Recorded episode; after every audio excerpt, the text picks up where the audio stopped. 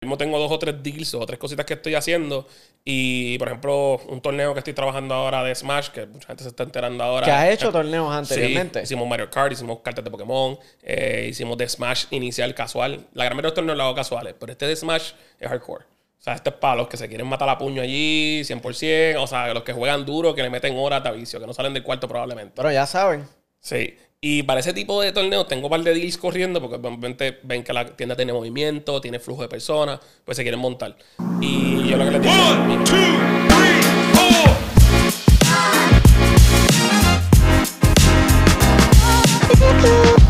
Bueno, bienvenido, bienvenido a otro capítulo de Y así fue. Yo soy Jan Saya, bienvenido, gracias por estar aquí.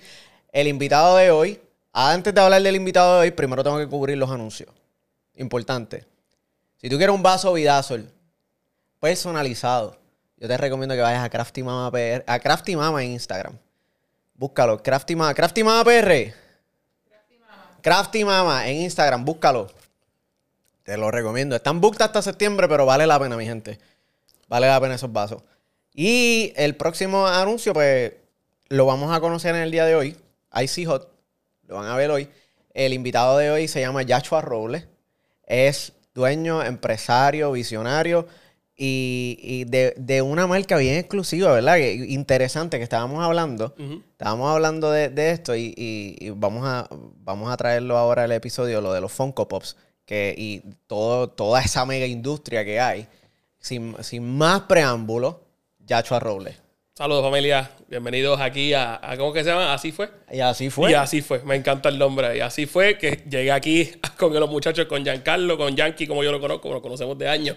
De toda la vida. este, naturalmente esto obviamente es para lo que es el podcast o para YouTube o cómo se trabaje, pero la realidad del caso es que nosotros nos conocemos de años, o que van a haber un poquito de confianza en esta conversación. A mí me encanta porque Yacho y yo nos conocemos desde, desde, chiquitos. Wow, Éramos fuimos vecinos por muchos años. Y a mí, de verdad, de verdad, este capítulo eh, eh, va a guardarse un espacio en mi corazón porque este, cuando, uno, cuando uno va creciendo, uno no se imagina cuál lejos uno puede llegar. es verdad. Y, el hecho de que, del hecho de tener amistades que emprendan y gente que salió, que hemos salido del mismo sitio y hemos logrado emprender, hemos logrado perseguir nuestros sueños y no quitarnos. De verdad, de verdad, eh, es, de admirar. Sí, definitivo. Es de admirar. vernos crecer, apoyarnos en el proceso, yo creo que es lo mejor. En el momento que tú me llamaste, yo dije, ¿qué? Vamos corriendo.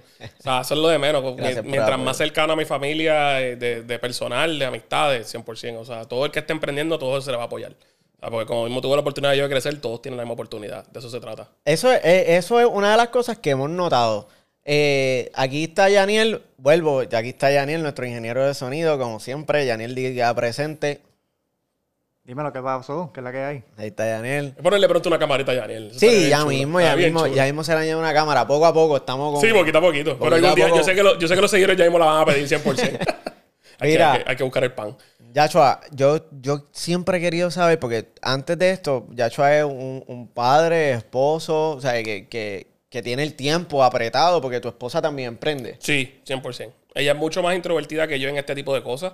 Pero yo pues en esa parte soy mucho más extrovertido, o que I don't mind. O sea, que se balancean. Pasa, exacto. Para sacarla a ella de, de, su, de, su, comodidad de espacio, ah, complicadísimo. Complicadísimo, pues ella es media tímida al principio. Y luego después es que se va soltando. Eso que vas a tener que conocerla como tres o cuatro veces, cogerle confianza y entonces se sienta contigo. Igual que yo, yo soy bien tímido. Complicadísima. O sea, créeme que todo el mundo la quiere entrevistar porque todo el mundo también quiere saber cómo ella empezó. Y a veces yo le doy un glimpse o le doy un preview de cómo ella empezó, pero casi siempre dejo un poquito más a, querer. Cuestión de que cuando por fin la tengan sentada en esta silla, ella haga fiesta y puedan hablar de todo con ella. By the way, ¿verdad? No la, no la tenemos aquí en el capítulo de hoy, próximamente estará aquí, este, pero la pueden, la pueden buscar, se llama Cupcake. Cupcake PR. Cupcake, PR, En Instagram, en Facebook, está dándose la vuelta. El, link, el link lo pongo abajo para que la gente lo vea. Es un cupcake mal escrito. Cupcake PR. Y Yachua pues tiene, Yachua tiene Icy Hot. La, razón por la que mencionamos esto, porque él también es co-dueño del negocio de, los cupcakes, de Cupcake. Y ella también es de Icy Hot. También, o sea que, bueno, es que al final del día, cuando uno está casado. Sí, uno comparte absolutamente todo. Uno, tú puedes tener capitulaciones legales, todo, y a última hora terminas compartiendo todo. Especialmente cuando ya tú haces ese compromiso con una persona de casarte, ya eso es otro tema. Ya uno, uno se entrega por completo. Ya después de lo que pasa en el futuro, que sea lo que Dios quiera cuando uno viene a ver. Así mismo es, así mismo es. Y tú estudiaste ciencia, eh, ciencia forense. Yo estudié psicología forense. Psicología forense. Psicología forense en Carolina, la Universidad de Puerto Rico en Carolina. Y ese cambio de psicología forense, ah, vamos a hablar un poquito de eso. So, tú estudiaste psicología forense, ¿te graduaste cuando? Eh... 2012 eh, terminé práctica y yo me atrasé. Okay. Porque cuando yo estaba terminando práctica, ahí en ese momento estaba en una buena posición en el trabajo que estaba, que yo trabajé en la industria de restaurante muchos años. Y estaba tan y tan bien, generando tanto dinero en la industria de restaurante porque trabajaba fine dining. Y ¿Tú trabajaste en Venus? Eh, no, primero empecé en Pico La Fontana, Hotel San Juan. Ok. Lo que era la Pico La Fontana y ahí se generaba tanto dinero que los estudios llegó un momento en que uno se olvida. Pasaron a segundo plato. 100%. Y terminé práctica, que fue en la correccional de Bayamón. Worst experience in my life, by the way. O sea, eso... ¿Cómo, ¿Cómo así? Es que, ¿cómo te explico? Yo siempre pensé que en el momento que yo empezara a estudiar psicología forense quería ayudar a las personas. A mí siempre me ha gustado ayudar a la gente, de alguna manera u otra. El ver que yo no podía ayudarlos a ellos de ninguna manera correcta mm. allá adentro, ya que el sistema está un poquito corrompido y no en, corrupto en el sistema de, legal, eh, corrompido en la manera en que tú puedes ayudar a, una persona que cae preso. O sea, ayudarle es bien difícil. Tú lo estás ayudando a sobrevivir ahí. Tú no lo estás ayudando a mejorar y cuando, o, cuando vaya a salir de ahí, ayudarlo a acomodarse. Ese tipo de experiencia y muchas cosas que se pasaban allá adentro que obviamente contarlas es bastante chocante. Está bien, no, no. Cuando, cuando, eh, te lo voy a poner bien fácil. Cuando un preso te llora en las manos y te besa las manos porque le pudiste dar una llamada a su papá que estaba en cama de muerte por cinco minutos de llamada y tú, tú dices, wait, what are you doing? Papi, el taco, bueno, ahora mismo se me paran los pelos y el taco de la garganta se forma.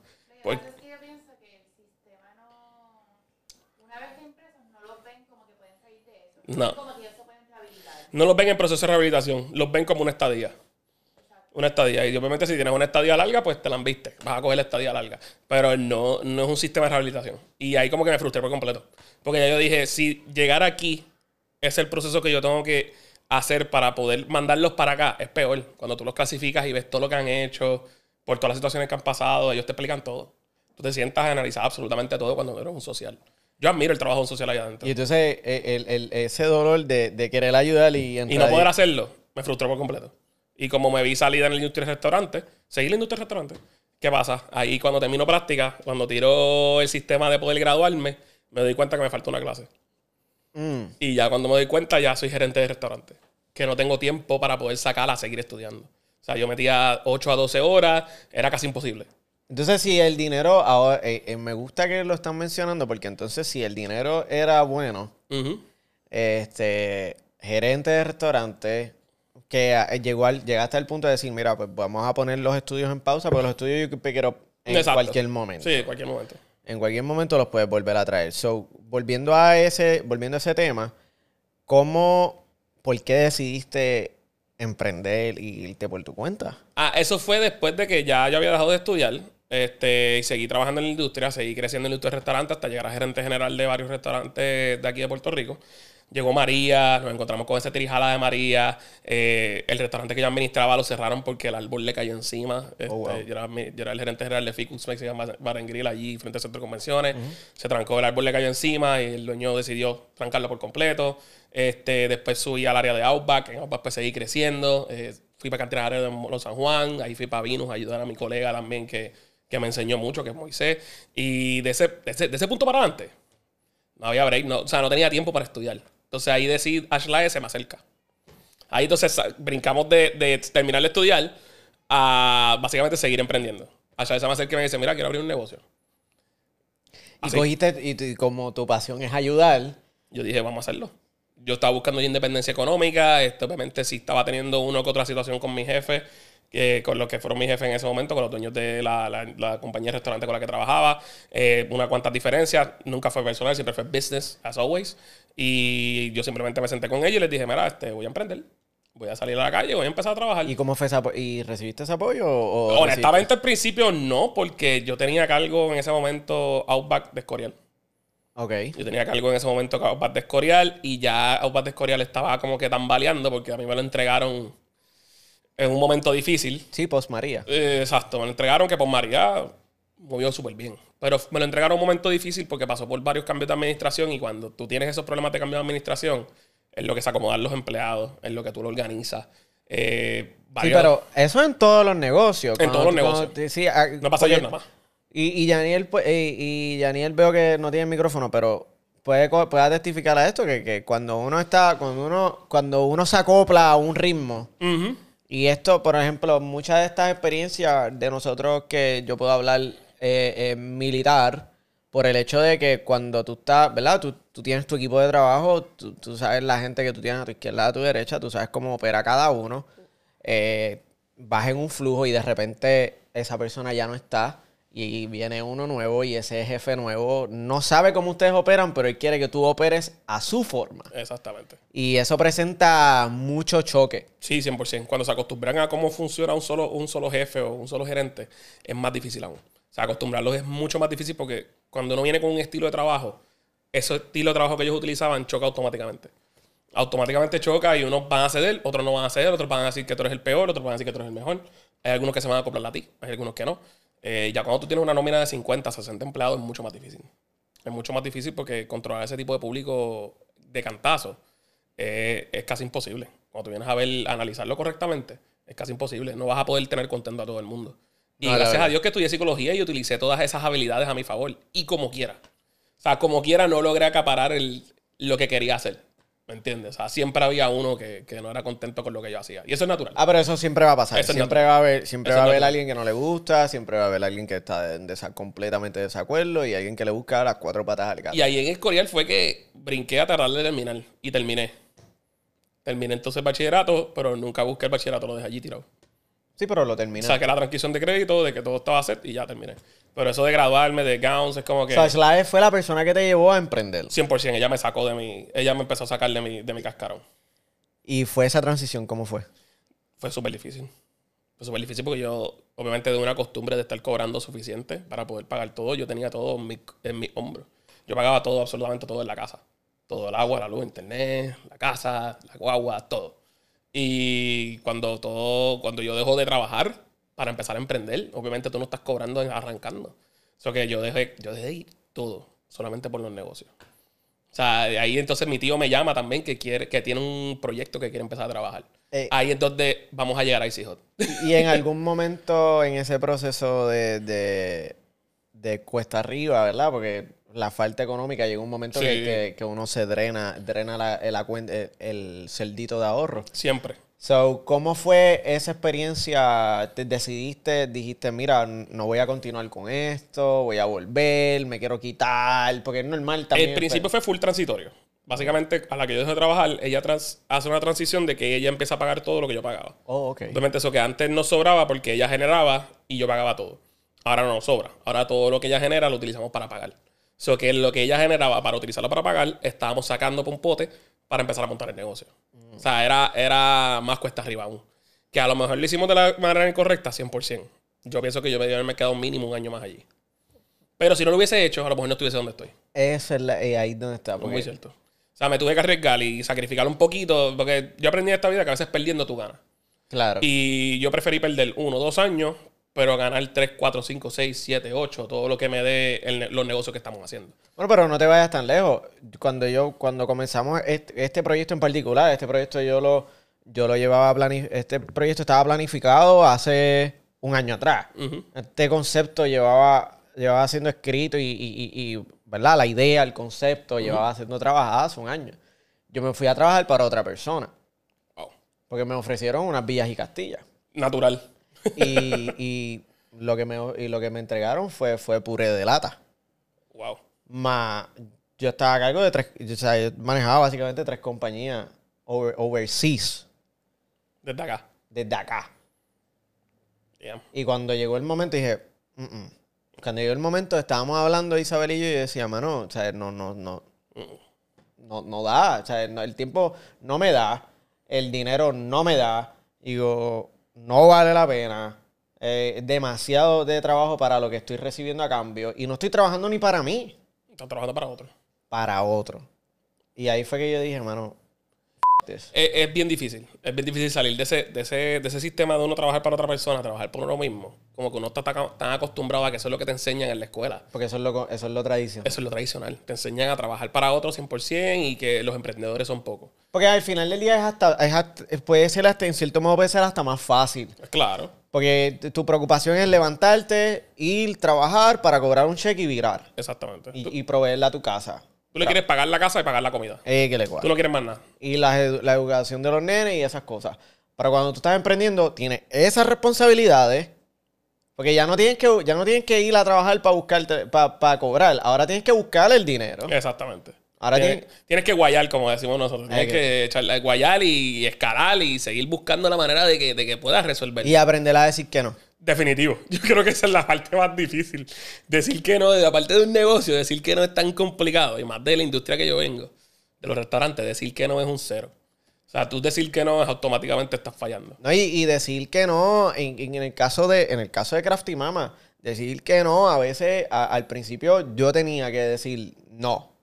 Porque, porque uno quiere y uno como, em- como dueño de negocio, y tú puedes testificar a esto, cuando uno es dueño de negocio, uno, uno a veces, uno a veces se ciega, una veces va con gringolas y dice, viene una persona y dice, mira, voy a ofrecerte esto a cambio de esto.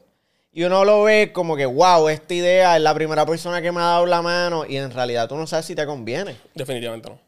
Tú no sabes si, si ese deal, ese negocio, actually te conviene. Tienes que dejar la emoción afuera. Te coges, te coges 24 horas, lo piensas, lo duermes con la almohada, lo dialogas con la pared, con el espejo, con quien tú quieras. Y después decides. Cuando me vienen a mí con ese tipo de business o con ese tipo de, de- de- de aventuras, porque yo le digo aventuras, porque eso son cosas que están saliendo de tu comfort zone automáticamente. Yo siempre les digo mínimo dame una semana. O sea, yo me tengo que sentar, analizar. Yo tengo que medirlo de todas las maneras posibles. Soy una persona bien analítica en ese sentido. O sea, yo lo pienso de todas las maneras que voy a perder y todas las maneras que voy a ganar. O sea, yo vivo con dos bolsas. Con la bolsa de que voy a ganar y con la bolsa de que voy a perder. Eso es muy buena forma de mirarlo. Y la de perder siempre para mí pesa más. Porque yo tengo que saber qué va a pasar el día que yo pierda. Porque cuando vaya a ganar, yo sé qué tengo que hacer con lo que gane. Pero con lo que voy a perder, uno tiene que saber cómo bregar para no perder incorrectamente. Yo siempre tengo que saber cuál es la intención. También. ¿Cuál es la intención de, de la idea? Porque le- me puedes venir a ofrecer unas cosas bien, bien exageradas y bien buenas, pero ¿cuál es la intención? Porque si la intención es mala, pues no vale la pena. No, definitivamente no. Si vamos a estar ayudando gente, pues entonces sí. Sí, después de que sea para ayudarlo, para hacer las cosas bien o para uno mejorar también como negocio o como empresario, como sea, 100% uno se monta. Ya a última hora, ese pequeño es- espacio de exposure, si a lo mejor la intención es mala, yo, yo a lo mejor a veces mido como que el exposure es más importante que lo malo que me llega. Unless es algo lo suficiente malo como para ser cancelado. Ok. ¿Me entiendes lo que te quiero decir? Eso es donde uno tiene que tener mucho cuidado, especialmente con el negocio que hago con Icy Hot, que estoy todo el tiempo, mi cara está todo el tiempo ahí. Yo hago mucho influencing en mi, en mi negocio. O sea, Icy Hot es Joshua como Joshua Icy Hot. Ok, son los, son los dos en uno. Indiscretamente sí. O sea, cuando tú vienes a ver, Icy Hot es tanto como Joshua como, Sí, no, tú, como tú te metes en las redes sociales de Icy Hot y, y, y tú ves los videos y ya la, cara, está ahí. la cara de Joshua tiene que estar. Sí, tú, tú en ves, algún momento. Sí, tú ves que... Sí. tú ves que él está ahí en todos los videos, en todos los posts, él, él los live, él está... Él se ve que él vive su negocio. Sí. Él vive su Y negocio. así mismo soy celoso con la marca. Ahora mismo tengo dos o tres deals o tres cositas que estoy haciendo. Y, por ejemplo, un torneo que estoy trabajando ahora de Smash, que mucha gente se está enterando ahora. que has hecho torneos anteriormente. Sí, hicimos Mario Kart, hicimos cartas de Pokémon, eh, hicimos de Smash inicial casual. La gran mayoría de los torneos los hago casuales, pero este de Smash es hardcore. O sea, este es para los que se quieren matar a puño allí, 100%. O sea, los que juegan duro, que le meten horas de vicio, que no salen del cuarto probablemente. Pero ya saben. Sí. Y para ese tipo de torneos tengo un par de deals corriendo porque obviamente ven que la tienda tiene movimiento, tiene flujo de personas, pues se quieren montar. Y yo lo que les he dicho, mi marca es 100% con mi aprobación. Si tú quieres hacer las cosas en mi tienda, con mi nombre, Claro. ahí está mi cara, mi nombre, mi tienda, mi todo. O sea, a la que tú hagas algo mal con Icy Hot, afectas a Yachua. A la que hagas algo mal con Yachua, afectas a Icy Hot. O Y sea, eso va... Que, eh, coja- oi- oigan, porque eso sí es importante. Uno tiene que protegerla como si fuese tu bebé. Uno tiene que protegerla como si fuese. Imagínate que tú tienes hijos y tu negocio es parte de tus hijos. Y perdóname por poco me llevo el micrófono enredado. Y tu negocio es parte de tus hijos. Y tú tienes que poco a poco ir creciéndolo igual. Nurturing it. Para que la gente respete tu marca, pues nunca la van a coger en serio. No, y al final del día a nadie le importa tu marca más que tú. Eso efectivamente. Eso es muy cierto. A nadie le importa más lo que tú haces más que a ti. Todo el mundo va a bajar, bajar para su lado. Claro. No va a poder evitarlo. ¿no? Y es normal. Es natural. Es- es que hay que hacerlo. Entonces, ¿cuándo montas Icy Hot? Si te empieza porque me entero que Ashley está embarazada. Ok. Ashley, me entero que Ashley está embarazada en plena pandemia. Que eso le pasó a mucha gente, que imagino que la gran mayoría se identifica con este sistema de que salieron preñados en pandemia. Y cuando Ashla me dice, ok, yo digo, ok, Cakes arrancó, que fue Cakes para ese momento, arrancó en pandemia. Gracias a Dios, el flujo de la gente, la gente apoyó un montón el sistema de bizcochos de by Live, que empezó un mes antes de pandemia. Y el problema y lo, y, y lo de los bizcochos, hay competencia. O sea, Sí, que- que- que yo estoy recibir- estacionado en el Triángulo de las Bermudas. O sea, yo estoy estacionado al lado de Florlarina y al lado de Aloba y Glorimar. O sea, de esas tres. Que tranquilo, que no lo, voy a- no lo vamos a mencionar mucho. Ok. Pero estamos entre tres, fuer- esas tres fuertes creposteras del área. Sea, hay una que viene de Cagua y la otra viene de no sé exactamente, que es Melissa. Y Ashla está bien parada entre las tres. Feliz de la vida. Y dan- no le importó. Como dirían por ahí, dándose los puños con... con- feliz de la vida. Y esto es business. Obviamente personal es una cosa, pero business es business. I gotta do my shit. O sea, yo tengo que hacer lo que tengo que hacer para poder seguir creciendo. Y ella siguió trabajándolo. Por eso yo admiro mucho a mi esposa.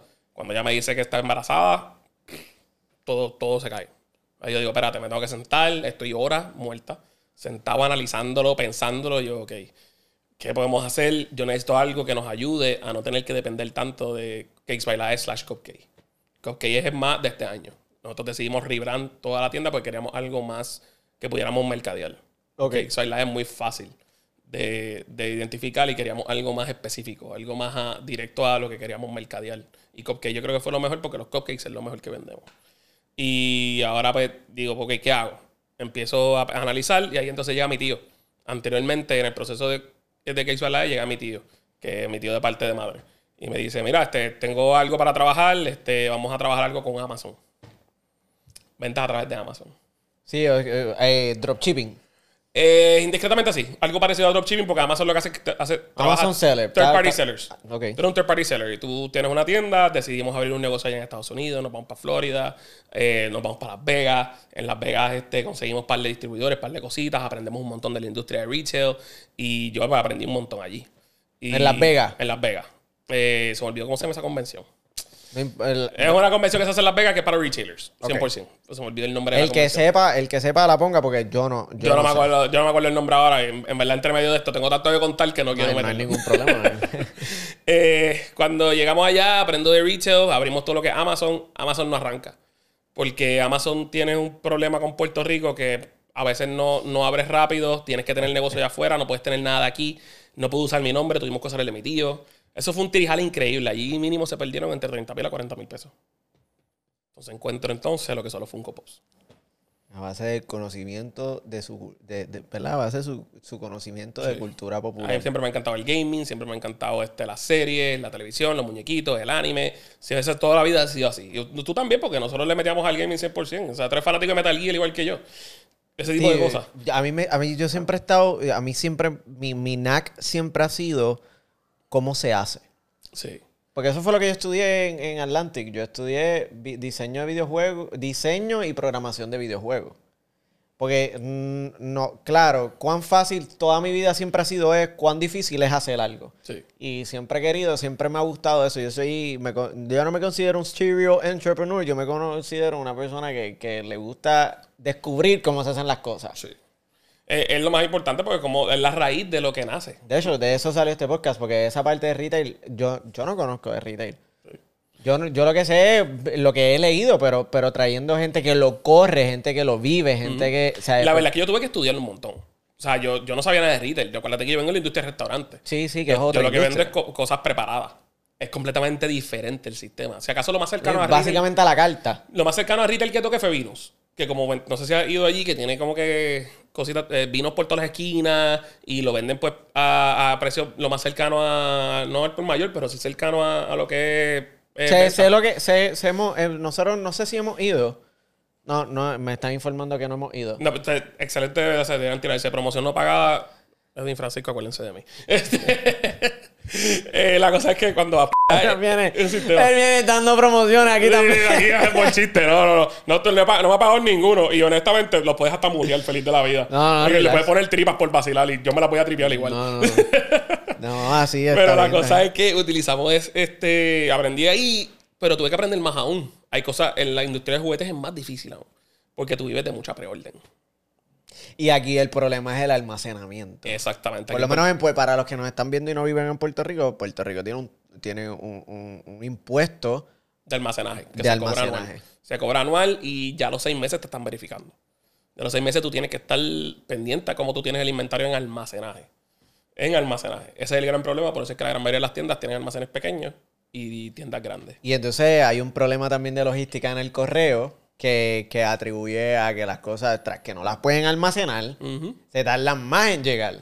Definitivamente. Y que nosotros, a pesar de que no seamos internacionales, en precios nos tratan 100% internacional. Nos tratan, nos cobran Todo. y en algunos lugares ni envían a Puerto Rico, que tenemos que hacer un brinco a Estados Unidos, tenemos que mandarlo a un familiar en Estados Unidos y, o sea, que, y entonces en adición costear el envío. Ujú. Ahora De mismo la- allá a Estados Unidos para Estados Unidos, o sea, para esa dirección en Estados Unidos para después mandarla para acá. Sí, Target no envía a Puerto Rico. Pero Target es un bochincha aparte. Target es otro, otro revolú porque en Puerto Rico tú no puedes tener nada llamado Target por la compañía de carro. Ah, porque hay una compañía de alquiler de carro que tiene hasta el mismo logo. Hasta el mismo logo y todo. Y Target no puede entrar a Puerto Rico, no envía a Puerto Rico. Eh, Hot Topic y Box Lunch envían por 22 pesos a Puerto Rico. Le cobran 22 pesos a Puerto Rico. Ni yo enviando de aquí a Estados Unidos cobro tanto. Ni yo. O sea, ni yo cobro tanto por shipping porque el shipping yo hago el label con una compañía que trabajo labels. Y entonces, sabiendo, ¿verdad? Vo- volviendo otra vez, eh, porque se me va, se me va a ir. Normal, no, se- seguimos se hablando me de va a los- ir- se me Yo va a creo que es la confianza. Yo creo que es la confianza. Se me va a ir, la, se me Bien va a ir duro. el hilo. Y lo que te iba a decir, lo que te iba a preguntar es, volviendo a eso mismo, cuando dices lo de la cultura, eh, tu conocimiento de la cultura popular, eh, la pregunta que yo tengo es, ¿por qué, o sea, cómo llegaste a los Funko Pops? Porque Funko Pop es básicamente cultura popular. Es popular culture. Los productos de Funko Pop son todos a base de popular culture. Siempre lo han sido, siempre lo van a hacer. Ellos cogen, empezaron con licencias de Star Wars y licencias de Disney. Esas fueron las dos licencias principales con las que ellos arrancaron.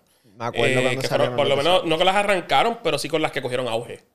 El, el Darth Vader más viejo está volando en canto. Hay un Boss Lightyear de 580 piezas, el único 8 pulgadas, que está valorado mínimo en 2 mil pesos.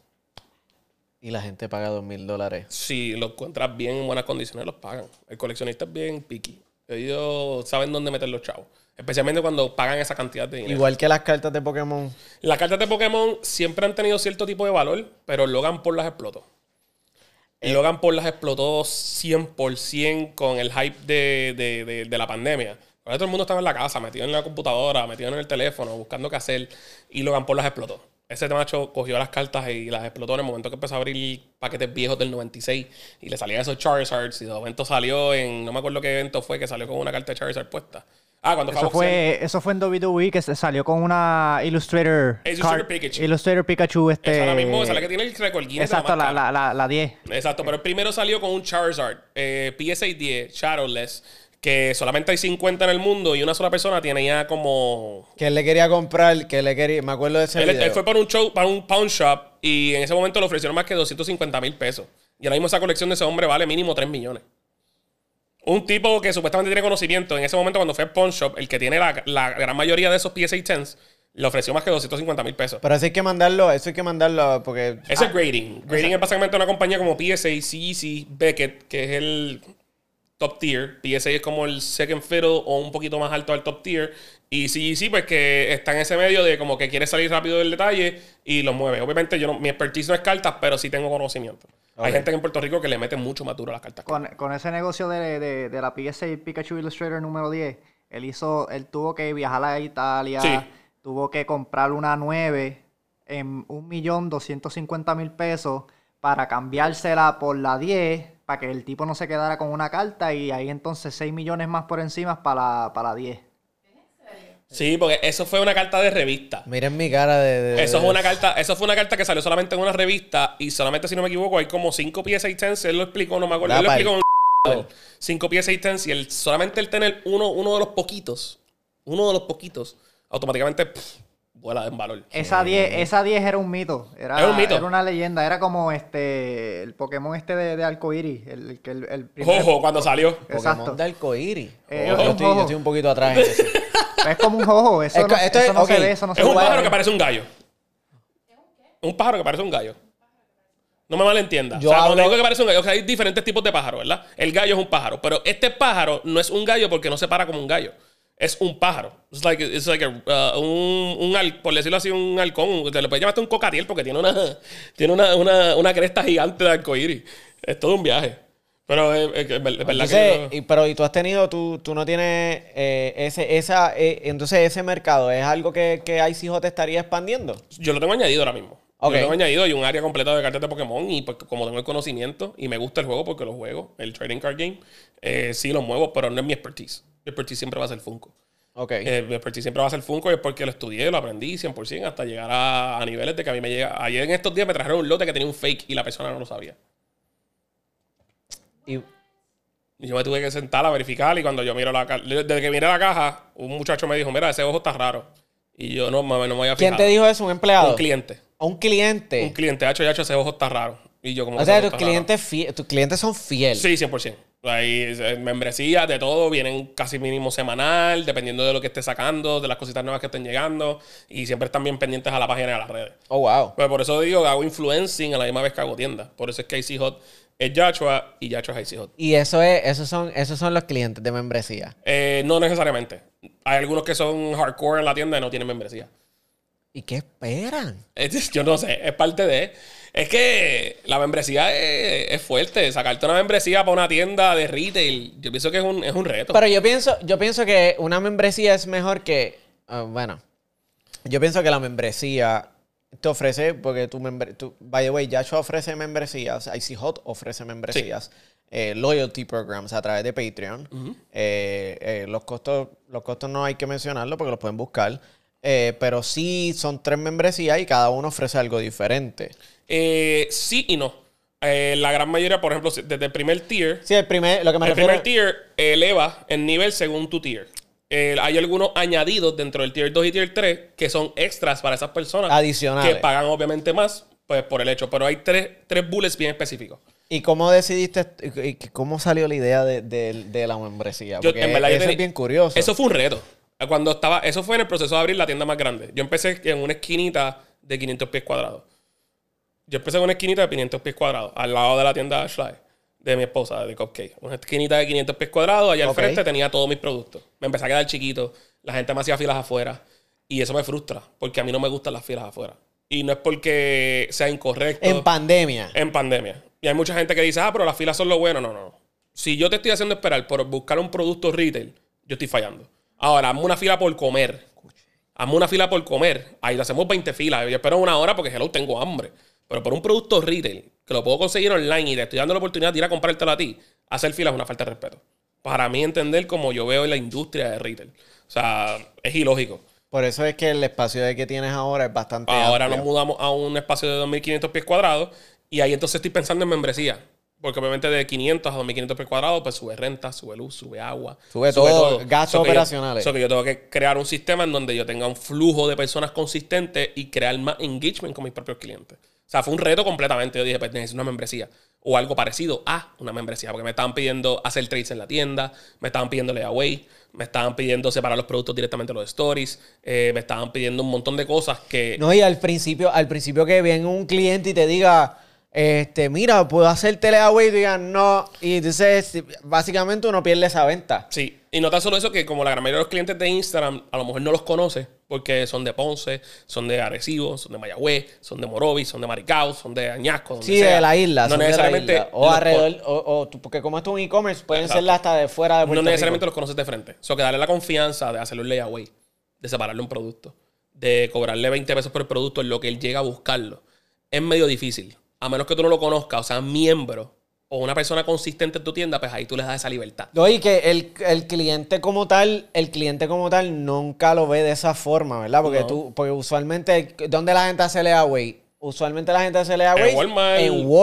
Walmart, Marshalls, Exacto. tiendas grandes, big brands, que, pueden tomar el lujo de, decir, mano, ese cliente no vino en 30 días, pon, pon el producto otra vez en el piso. Es que le Pero pero perdón, un negocio que está comenzando, sí, se me, me salió un, un gallito, un gallito. Un cosito aquí. Déjame darle un agua para que no me salga el gallito a mí también. me salió un, un tucutucu por aquí. Water break, gente, water break.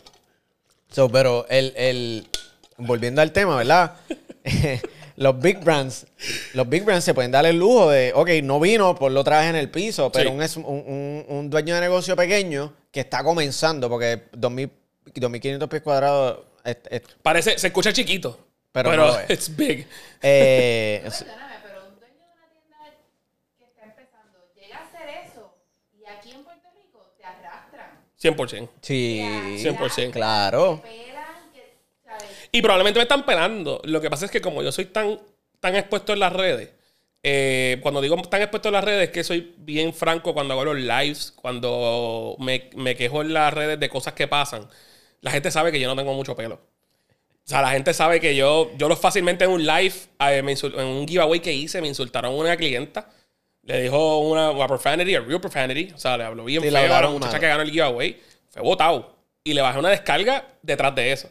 O sea, yo lo boté del live y le bajé una descarga detrás de sí, eso. porque al final del día es tu marca lo que estás insultando. Claro, estás insultando a la gente que me apoya. O sea, que ellos son parte de mi gente, no hay break. Yo los tengo que defender. Y más es una chica que a lo mejor no se defiende. La muchacha estaba lo más tranquila y a lo mejor no reaccionó bien. Porque no tenía nada que ver. Pero el papá y la mamá ambos me escribieron.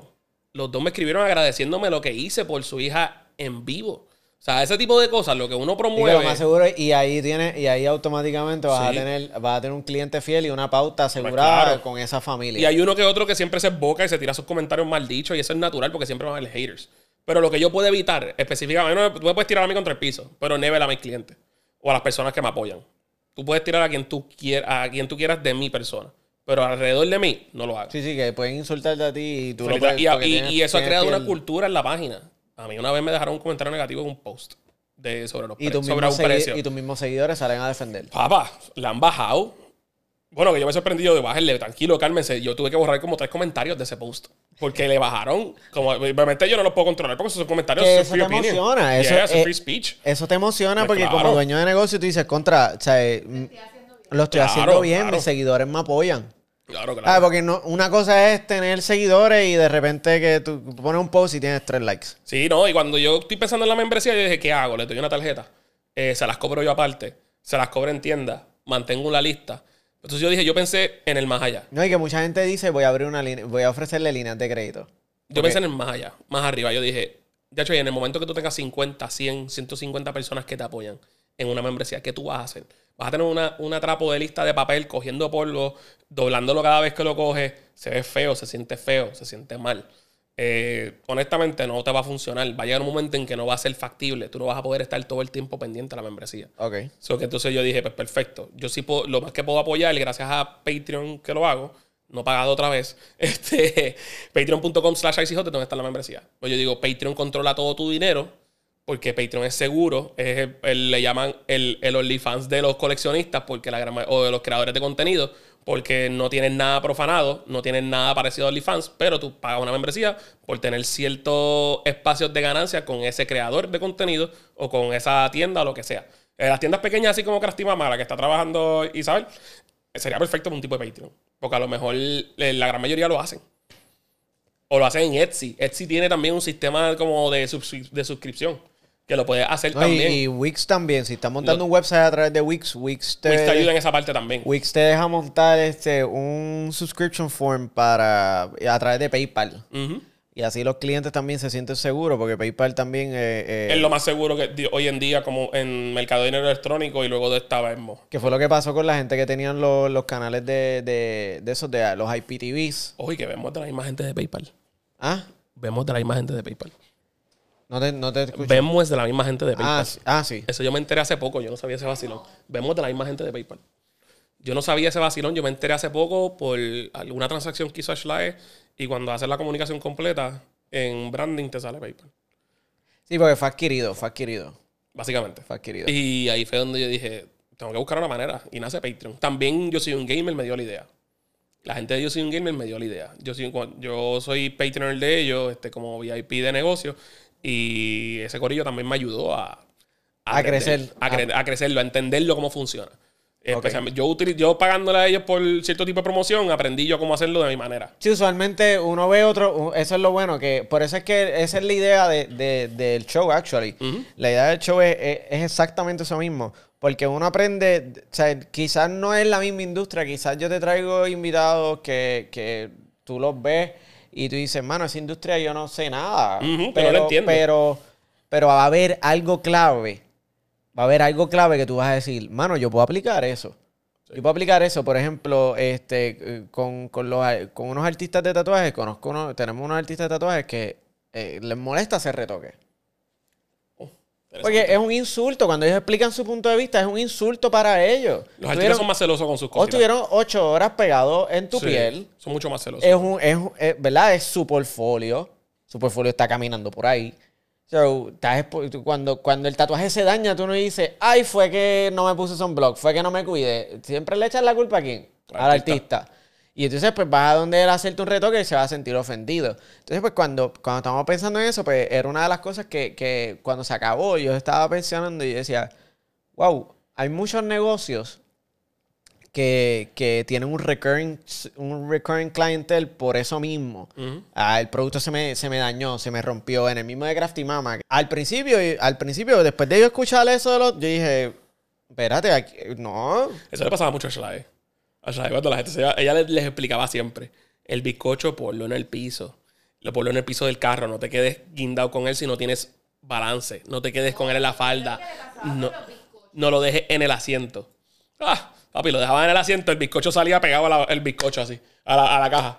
Así. Tan. Y, y cuando Shlai le pregunta, ¿pero dónde lo pusiste? No, en el asiento. Pues claro que te va a pasar. ¿no? No, y cuando tú vienes a verlo, puedes aplicar en todo, en lo de los bizcochos. Yaniel en la fotografía. Yaniel, ¿cuánta gente tú tienes que te dice?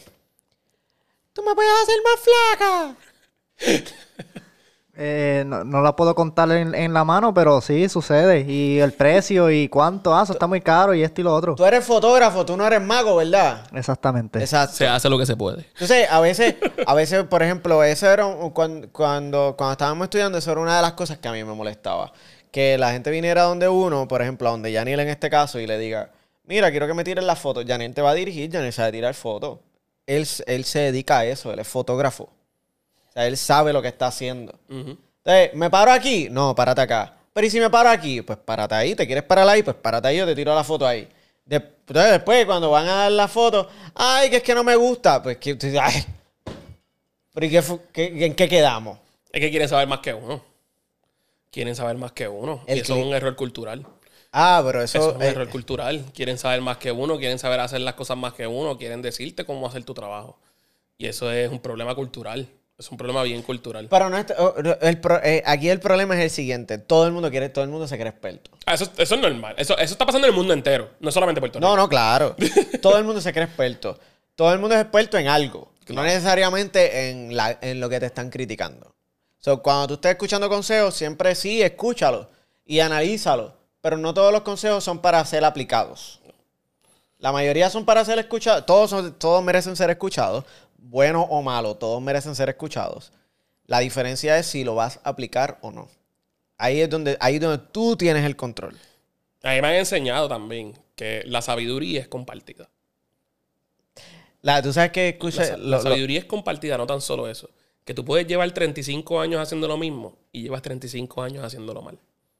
no significa que lo llevas haciendo bien, es correcto. O sea, así me dijo un chef italiano eh, de, los, de los que yo trabajaba en la Piccola Fontana, que ese señor yo lo tengo agarrado aquí en el corazón. Este, él me dijo, él me dijo, una vez eh, los italianos son súper orgullosos. Que conoce un italiano sabe lo orgulloso que es con sus platos de comida y con todo lo que hacen. Y eso, para ese momento estaba abriendo Olive Garden. Y él me dice, voy para Olive Garden. Y yo, ¿cómo que tú vas para Olive Garden, loco? Tú, tú eres el mejor ris- uno de los mejores risotos de Puerto Rico y tú te quieres ir para Olive Garden. What are you doing? ¿Qué tú haces? Y yo, ¿y qué? Así me dijo, ¿y qué? Ellos llevan 20 años haciendo pastas y tienen más dinero que yo. Eso significa que ellos hacen las cosas bien y yo las hago mal. Y yo, ¿pero por qué tú dices eso? Se rompió. Se No. le cayeron las piedras. Y, él me- y yo le digo, ¿pero por qué tú dices eso? Y él me dice, porque yo pienso que si tú llevas 20 años haciéndolo bien, pues vas a tener éxito. Pero tú puedes llevar 20 años haciéndolo mal y vas a pensar que tienes éxito. Y yo dije, Sí, sí, tú. What? Que lo llevas haciendo my 20 mind. años no O significa. sea, eso es un señor de, de- que lleva casi 40 años en la cocina, cocinando exactamente lo mismo. Pasta, pescado, cocina italiana, 100%, porque ellos son súper orgullosos con sus platos de comida. Y que un señor te diga eso sobre Olive Garden y que él vaya a comer Garden feliz de la vida, que está 100% americani- americana- americanizado. Entonces, de- y de él se siente de feliz Costco, de la vida. Costco. Exacto, tipo, tipo pasta de Costco. pastas de Costco. Y ensaladas de Costco. Normal. Y ellos coge, y él coge y dice que se sienta feliz de la vida. A mí no me a mí Para no que un viejo de esa edad te diga eso, que lleva tanto años cocinando y con lo orgulloso que son, no hay break. Tú tienes que aprender algo de esa gente. Tú tienes que aprender algo de ese tipo de personas, porque es que ya cuando te das cuenta es que tú tienes que aprender todos los días algo nuevo. Pero a base de eso también yo he visto que mucho es mercadeo. Hay veces que el producto puede ser una porquería. Y si pero el mueve mercadeo está bien exagerado. Sí, eso es muy cierto. Eso es muy El- cierto. eh, lo dije, el mercado está bien bueno. O sea, el mercado a veces le dan una campaña de mercadeo ex- eh, eh, brutal. Sí, hay un CVS en cada esquina. Hay un Walgreens al frente de cada CVS. Ah, Primero vino Walgreens, después vino CVS, pero... Es al revés, sí, es al revés. El- Pero, el chiste pero de el y CVS es al revés. Pero el punto siempre es que hay uno al frente del otro. Entonces uno te ofrece el vicio y el otro te ofrece la cura al vicio. Te la ofrecen bien cara, que para eso te compras el vicio, pero no estoy diciendo eso. O sea, eh, te compras un cigarrillo en Wal- te compras un cigarrillo, una cajetilla de cigarrillo en Walgreens, en, en Walgreens y, y- y el parche de nicotina a En 100, CVS. a 100 pesos en CVS. Eh, entonces, pues, a veces, a, a veces por eso es que... Yo le tengo miedo a los Walgreens. Porque cuando tú vas a Walgreens, tú dices que vas a gastar 20 pesos nada más. y sales con 100. 100. Nunca. Siempre, siempre gastas 100. Eso no falla. Siempre Nunca. sales gastando 100 pesos. Siempre encuentras algo que te hace falta. Este, pero volviendo, volviendo a la, a la así fue de la membresía. Sí, sí, volviendo. A la sí no, fue nos de la desviamos ahí un Nos poquito. desviamos un poquito otra vez, pero esto Pero es lo parte de la membresía me gusta porque lo de la membresía es, es algo nuevo, es algo que ofrece, ofrece para el que, ¿verdad? Para el que es- esté buscando o, o piense estrategizar este sobre membresía. Las membresías te ofrecen un cash value, te ofrecen un positive cash flow. Eh, es, algo es algo que pueden medir. Sí, lo puedes medir mucho y puedes estar ajustando toda la, la- todos los beneficios que reciben de ahí, especialmente por Patreon. Y que tienen que tener cuidado porque ahora Hacienda eh, Sí. eh, tiene que Están cobrar. pendientes, sí. Aquí, por lo menos yo estoy 100% acorde a Hacienda, todo se paga bien. Yo estoy más que al día. Desde el principio dije que tenía que hacer los negocios bien. Yo no me quiero encontrar con una pared y tener que tirarme quiebra. Sí, pero mucha gente, por ejemplo, post pandemia, mucha gente que abrieron eh, OnlyFans, que abrieron. Ah, no, que, claro. Que reciben dinero a través del gaming, eh, con las suscripciones y todo eso. eh, incluso, incluso hasta podcast. Porque que una de las cosas, a través de Anchor, yo, puedo- yo pudiera este, montar un subscription form de 99 centavos, Ujú. que es un dólar. Pero tendré, tengo que cobrarle el IVU ahora. Sí. Que Y tienes que reportar toda y, tengo que y tendría que reportarlo y, y- y estar al día. Tendrías que abrir un negocio, una DBA por lo menos, mínimo un registro de comerciante para poder empezar a operar. Poder empezar a hacer las cosas correctamente. Y reportarlo todo por Suri es bastante Y, que, complicado. y entonces volviendo ahora, que qué dolor bregando, porque aquí toda persona que monta negocio en Puerto Rico por ahora ha tenido ese, ese, ese love and hate. Ese love and hate bregando con... ¿Se, con... se- se vale tirarle al gobierno de Puerto Rico en este podcast? Te la puedes tirar a quien tú quieras. Ah, aquí pues no- no, hay pro- no hay problema. No, yo no tengo no, Porque es que lo que pasa es que no, no necesariamente es- sería tirarle, porque es la verdad es la verdad. Cuando a la, Por- a- a es la que por más que uno trate de escaparse del sistema de, de hablar la verdad, ah, es difícil no tirarle, por- no tirarle en algunos aspectos. No sé si me entiendes. O sea, tú, en la gran mayoría de los dueños de negocios te van a hablar del gobierno de Puerto Rico desahogándose. Porque no todo el mundo lo va los va a entender. Claro. O sea, al no todo el mundo entenderlos, ellos no poder desahogarse todo el tiempo de estos temas, te van a, te van a llegar muchos con, Lo que ese, pasa con es que mismo dolor. es volviendo al tema de lo que dijimos. Cuando ah, los del gobierno son empleados. Ujú. So que el dolor de cabeza que nosotros tenemos, ellos no lo entienden. No Porque entienden ellos nunca. no lo han pasado. No, claro que no. So, cuando ellos están hablando, no, que te estamos facilitando esto y lo otro, ellos lo están viendo del, del punto de vista de ellos. Exacto. De ellos administrándolo y otorgándotelo. Pero no de la manera en que tú lo tienes que buscar, encontrar, pagar. O sea, es todo una misión. Lo, primero que tienes que buscarte es un, CPA. O una persona que trabaje contabilidad correctamente y haga todo en la ley.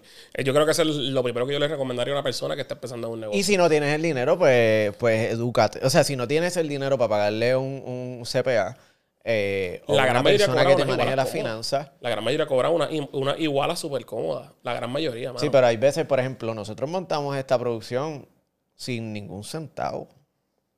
Sí que no es Esta producción fue, e- esta producción fue poco a poco. Este, la mayoría del equipo se compró antes de la pandemia. Eh, y poco a poco se fue montando, pero hasta el sol de hoy, hasta ahora mismo, cuando nosotros decidimos emprender, hasta ahora no se ha gastado ni un centavo. Sí, que fue equipo que utilizado para otras cosas que no dieron frutos y, ok, Y lo vamos, combinaron a, y lo convirtieron vamos, a seguir, vamos a seguir combinando las cosas. Muy bien. Exacto, y y- y- y- Honestamente, la parte de la contabilidad es más cuando ya empiezas a generar. Cuando empiezas a generar promociones, No, y a reportar. generar- y a reportar, ahí es donde tienes que tenerlo. Y a reportar. Y aún así, vale la pena reportar ceros. Y es importante, algo bien importante que, que he escuchado que, que- que hablamos los otros días fue, el, el CPA reporta, acuérdense, el dueño del negocio es usted. El CPA no hace, el, el CPA hace exactamente lo que usted le diga. Si usted le dice, repórtame esto, él reporta eso. O sea, él no, él no se va, o sea, no vengan a, a decir, ah, que él no me hizo, que él no. No, él hace lo que usted le diga, porque al final del día, usted está pagando por el servicio de él. Si fuera él fuera el dueño del negocio. Definitivo. Definitivo. Y aquí sí puedo darle una, una pequeña espacio de, de esto. Los, CPA de nosotros, de Cupcake y de, y de Hot, han hecho un excelente trabajo con nosotros, que es Action Professional Group.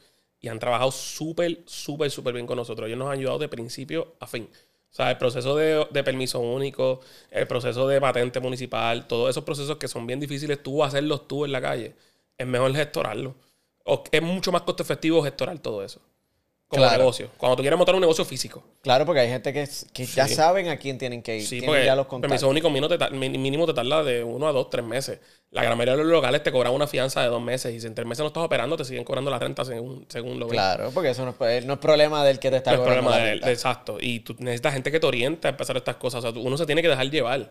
En, la- en el sistema de negocio, ahorrarse dinero es lo peor que tú puedes hacer. Es que hay veces, hay veces que vemos que son partes que se ven como medias injustas. Sí, claro. Pero, pero cuando tú te pones en los zapatos del otro ángulo, uno puede entender, por ejemplo, eso de lo que me acabas de decir de lo, lo de los dos meses. Si eh, al tercer mes tú no estás produciendo como quiera, tienes que pagar renta. Que, Sí. que uno en ese estrago uno dice, ay Dios mío, pero no sé qué hacer, cómo hago esto, qué, qué injusto. Pero ponte a pensar si tú eres dueño del local y estás alquilando el espacio. claro. La persona te dio los dos meses, la persona le diste un break, le llevan tres meses, la persona no, no te ha pagado.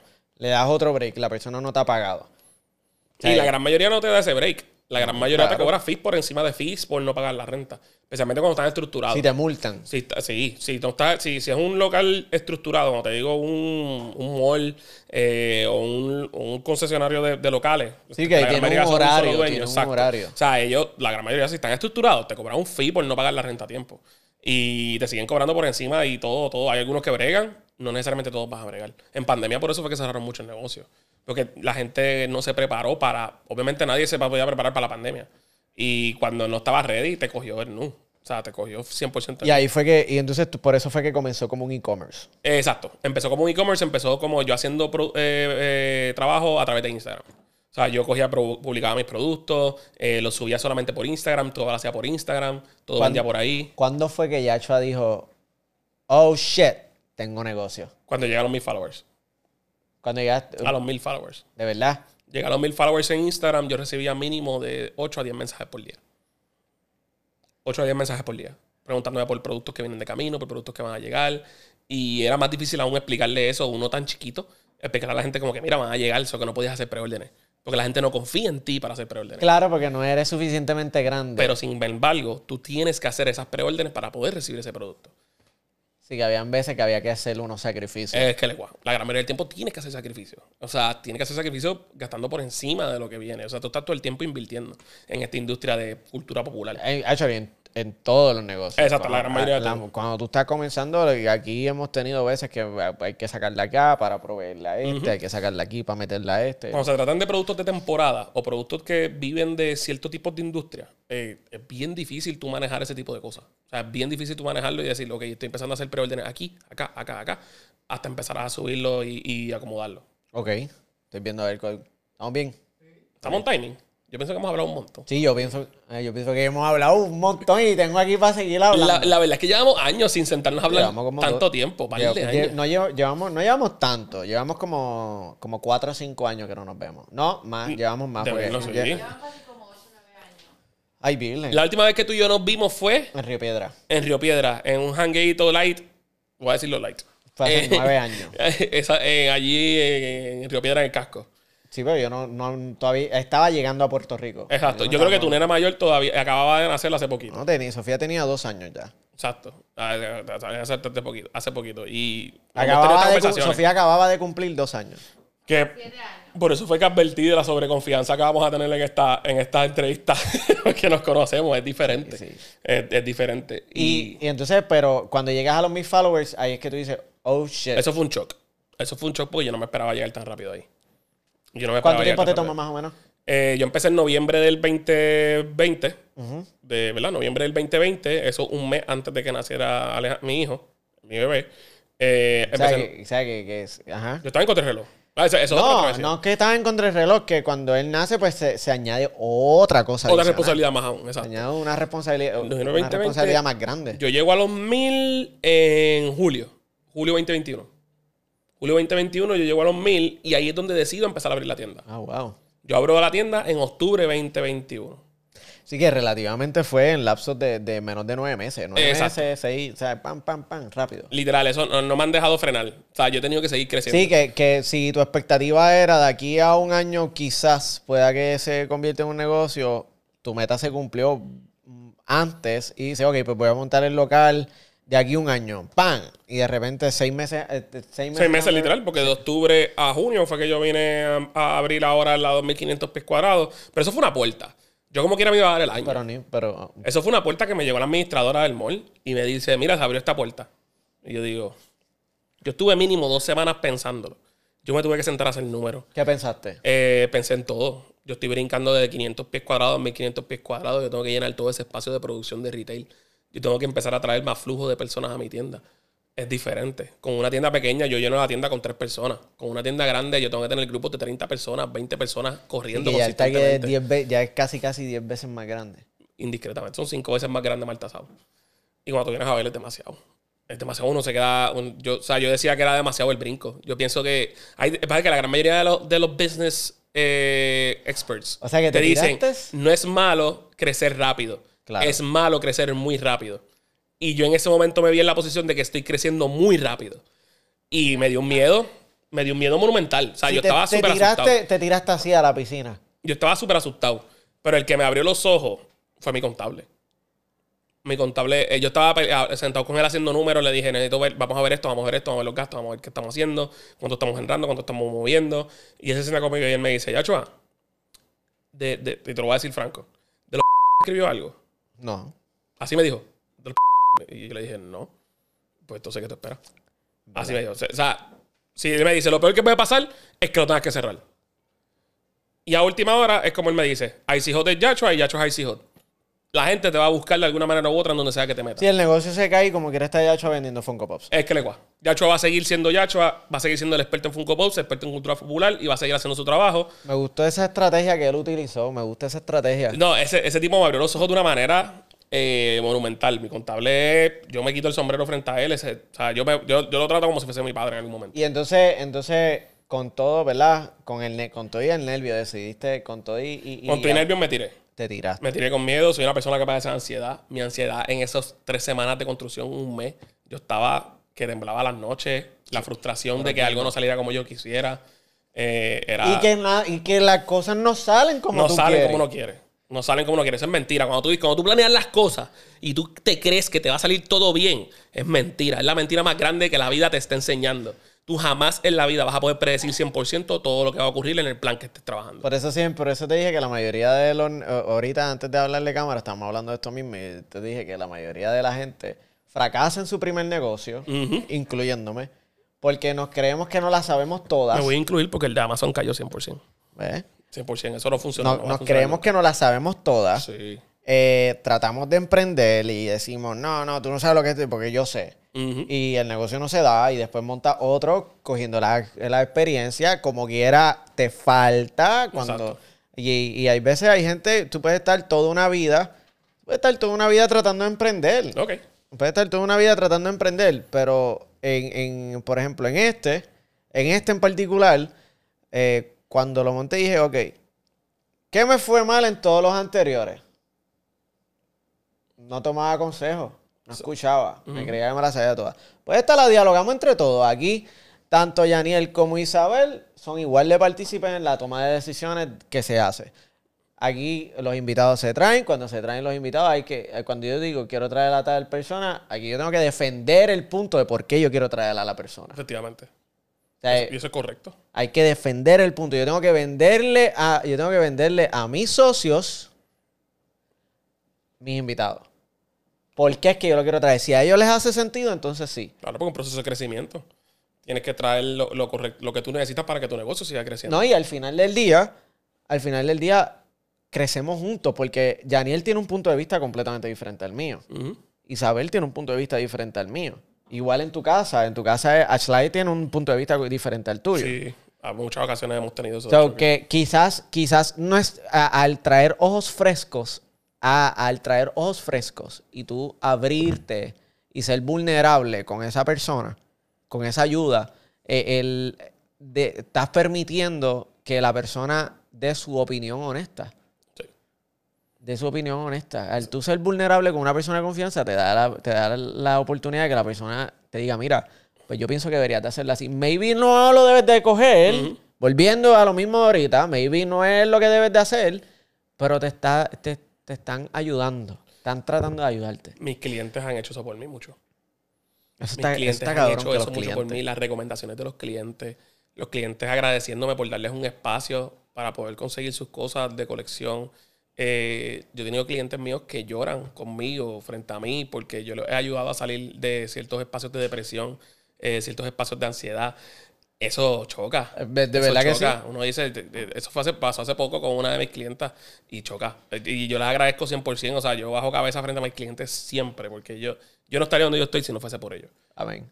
100%. O sea, ellos son los que me tienen donde yo estoy. ¿Y qué es lo nuevo para Yachua? Lo nuevo para Yachua es que la membresía va a seguir creciendo. Se le van a seguir haciendo cambios. Eh, yo sé que la membresía es como que a costo de Netflix, pero les doy fe que les estoy regalando hasta la chancleta. O sea, ellos tienen el 3x35 en los productos de 15 pesos. O que en vez de pagar 50 pesos por tres productos, pagaría eh, 39,3. Que te ahorras 10 pesos, eh, básicamente, en los productos. Eh, tienen un Discord para ellos, que Discord es una plataforma de poder comunicarte directamente con tus clientes. Tienen el layaway escalonado a base del tier que tú eres y puedes sacar los productos directamente de los stories de Instagram. No, y no solamente eso, que, que lo que estaba leyendo bien interesante es que en los tiers, Yaniel, en los tiers, cuando tú tienes el tier, yo tengo a Yaniel acá angulado y a mí me gusta mirarla a Yaniel, pero tengo la cámara aquí. cuando tú tienes los tiers, lo que estaba viendo que Yachua tiene, gente, cuando vas a Patreon y buscas los tiers, eh, te das cuenta que el, ti- el, el tier más económico pues tiene un margen de layaway. Te permite hacer layaway hasta cierto tiempo, por una cantidad de tiempo. El segundo tier, un- una cantidad de tiempo un poquito más extendida. Y el tercer tier pues tienes hasta dos meses. de estos dos meses. Que esa es la razón por la cual es el porcentaje. El porcentaje a base de tiempo. El porcentaje no es a base de depósito base. Porque el almacenamiento yo te lo cobro en el tier. Yo no gano ni un centavo de lo que está poniendo, lo que tú estás poniendo en Patreon. Tú lo único que pagas en Patreon es básicamente el almacenamiento de tu layaway. Oh, So que wow. Por eso es que el porcentaje es a base de tiempo. Por eso tú ves que el del tier 1 es una semana este, y un 25% porque el producto solamente se está almacenando una semana. Pero en el del 3 tienes que dar un 50% de depósito porque tu producto se está almacenando hasta dos meses. No, y ahí es donde, y entonces ahí es donde tú tienes que reportar. Es que le cua. Porque O sea, todo ese proceso yo lo reporto. Y, y entonces, ¿qué necesita, qué necesita Icy Hot y en este caso Yachua? Eh, ¿Qué necesito ahora mismo? En verdad, el apoyo de todos nuestros clientes que sigan llegando. Yo no necesito más nada. Yo voy a seguir trabajando para ustedes, haciendo lo mejor que puedo hacer, seguir creciendo lo más que pueda y seguir trabajando. Yo soy un workaholic, yo no paro. yo estoy a veces siete días de la semana metido en la tienda. Y la gente me dice, ¿pero qué te haces aquí? Y yo, porque tengo que trabajar. Es que no podemos parar. La semana pasada tuve que cogerme el día libre, porque ya, ya lo sentía en el cuerpo. Pero la gran mayoría de la semana estoy los siete días. ¿De La gran mayoría. Y, y les digo por vacilar, yo los domingos me los cojo de iglesia. Estoy mintiendo, la gran mayoría del tiempo estoy metido en la tienda. Siempre estoy metido en la tienda. O sea, ese- es que ese es mi bebé, tengo que crecerlo y, y nadie mejor que yo para trabajarlo. Mire, ¿qué le diría Yachua a su versión de hace 10 años? Wow. ¿Qué consejo tú le darías? Mira la cámara. La- Sí, sí, cámara. mira la cámara, mira la Déjame cámara. pensarlo. Déjame pensarlo rápido. ¿Qué consejo yo le daría al Yacho de hace 10 años? Sigue haciendo las cosas como las estás haciendo, porque si no hubieses pasado por las cosas que pasaste, no estaría donde estás hoy. Con todo, con todo y el nervio, con todo y tirarte sin, sin, Todo. sin saber qué va a pasar. Es muy probable que si las cosas no las hubiese hecho como las hice, no hubiese aprendido. Yo pienso que lo- de los errores uno aprende. Ahora, si cometes los errores más de dos veces, es que no estás aprendiendo. Si tienes que reevaluarte. Es que le cuadra. Exacto. Eso que yo no me arrepiento absolutamente nada. O sea, yo sé que todo lo que yo pasé fue un proceso de aprendizaje. ¿Y podríamos esperar una tienda de Icy Hot en el oeste de Puerto Rico? Eh, Eso es un spoiler. Oh, wow. Yo tiré la pregunta. Eso que spoiler alert. Tiré, la, tiré un curry ahí. ¡wup! Ahora mismo estoy estacionado, porque como está acaba de abrir, tengo que cogerlo con calma. Claro. Pero está en planes. Ok. Está en planes, se supone que en Puerto Rico se abran dos tiendas. Ok. Lo que pasa es que pregunto porque escuché que dijiste que tiene gente que baja de la, baja Sí. de la isla y viene. Sí, y los de Ponce cuando vean esto, porque créeme que lo vamos a promocionar en mis redes también, cuando los de Ponce, que el 65% de mis clientes son de Ponce. ¿De verdad? Sí. Y cuando los de Ponce me escuchen, me van a pelear todos. Todos me van a pelear porque ellos quieren que sean Ponce sí o sí. Y voy para Mayagüez ahora a fin de mes, en Comics Anime Expo en Mayagüez, y sé que se van, van a estar celosísimos, porque ellos quieren que yo vaya a Ponce 100%. Ellos Sí, quieren que no, me estacione en Ponce. O sea, tiene que ser en Ponce. Pero hay spoiler. Hay spoiler porque estoy buscando el lugar más céntrico posible para que todos puedan llegar. Ya, chaval, el local, ¿dónde está? Estamos en Coupé Professional Mall, ahí en donde está la bolera de Coupé, en la suite 103. Allí en, allí en la bolera de Coupé. El que vive en Puerto Rico sabe dónde es la bolera de Coupé. En confianza la pueden buscar. Allí tienen a tienen Icy Hot. Los dos son uno, so si vas a la tienda, 99% de las veces te lo vas a encontrar a él allí. Muy probable. Es altamente probable, menos hoy. Hoy, como estoy aquí, probablemente no me encuentre. Venga un poquito más tarde, como a las 5 de la tarde.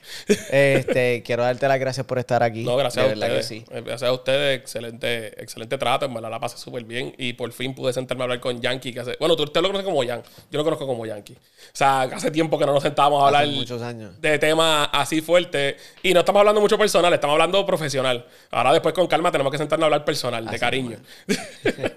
Gracias por estar aquí, mi gente. Para que sepan, nos pueden seguir en YouTube. El que no lo ha seguido, pues se suscribe. Eh, eso es un buen sistema de apoyo. Le dan like si quieren comentar, si quieren, nos pueden seguir en redes sociales, Instagram, Twitter, TikTok, eh, este, ¿cuál es? Facebook, todo, todas las plataformas, Instagram, ya lo dije, todas las redes sociales nos siguen en confianza. Y si, tie- y si tienen algún dueño de negocio, o algún profesional que quieran que nosotros traigamos en confianza, nos los escriben y nosotros evaluamos la, nosotros evaluamos. Hasta ahora, ¿verdad? Ya esto es el capítulo por hoy. Sí. Yachoa, gracias nuevamente por estar aquí. Gracias a Gracias a Isabel. Gracias a Yaniel. Estamos aquí. Ya pueden seguir a Yaniel en redes sociales. Yaniel, ¿cuál es tu handle en redes? En, el tuyo es largo. Sí, 187 en Instagram. También tengo un website también en la página. Y pues, esa es la única que tengo honestamente. En, en YouTube, pues, Janiel Gaming, para cuando juego y ese tipo de cosas, pero eso es aparte. Si es la fotografía, que es la importante, que esa es la que deja chavo. Amén. Ahí, ahí es donde está la Tremendo está fotógrafo, tremendo portfolio. Síganlo. Y mi esposa con, con Crafty Mama, que les recomiendo que la sigan. Vasos personalizados. ¿Quieres hacer un regalito de Navidad a, tu, a, a esa nena que te gusta? ¿Quieres hacer un regalito de Navidad, de cumpleaños, a esa pareja que te interesa? A tu significant other personalizado. Vidazol. Crafty Mama te tiene. Gracias por hoy, gracias por venir. Nos vemos. Chao. I'll see you later. Bye. One, two,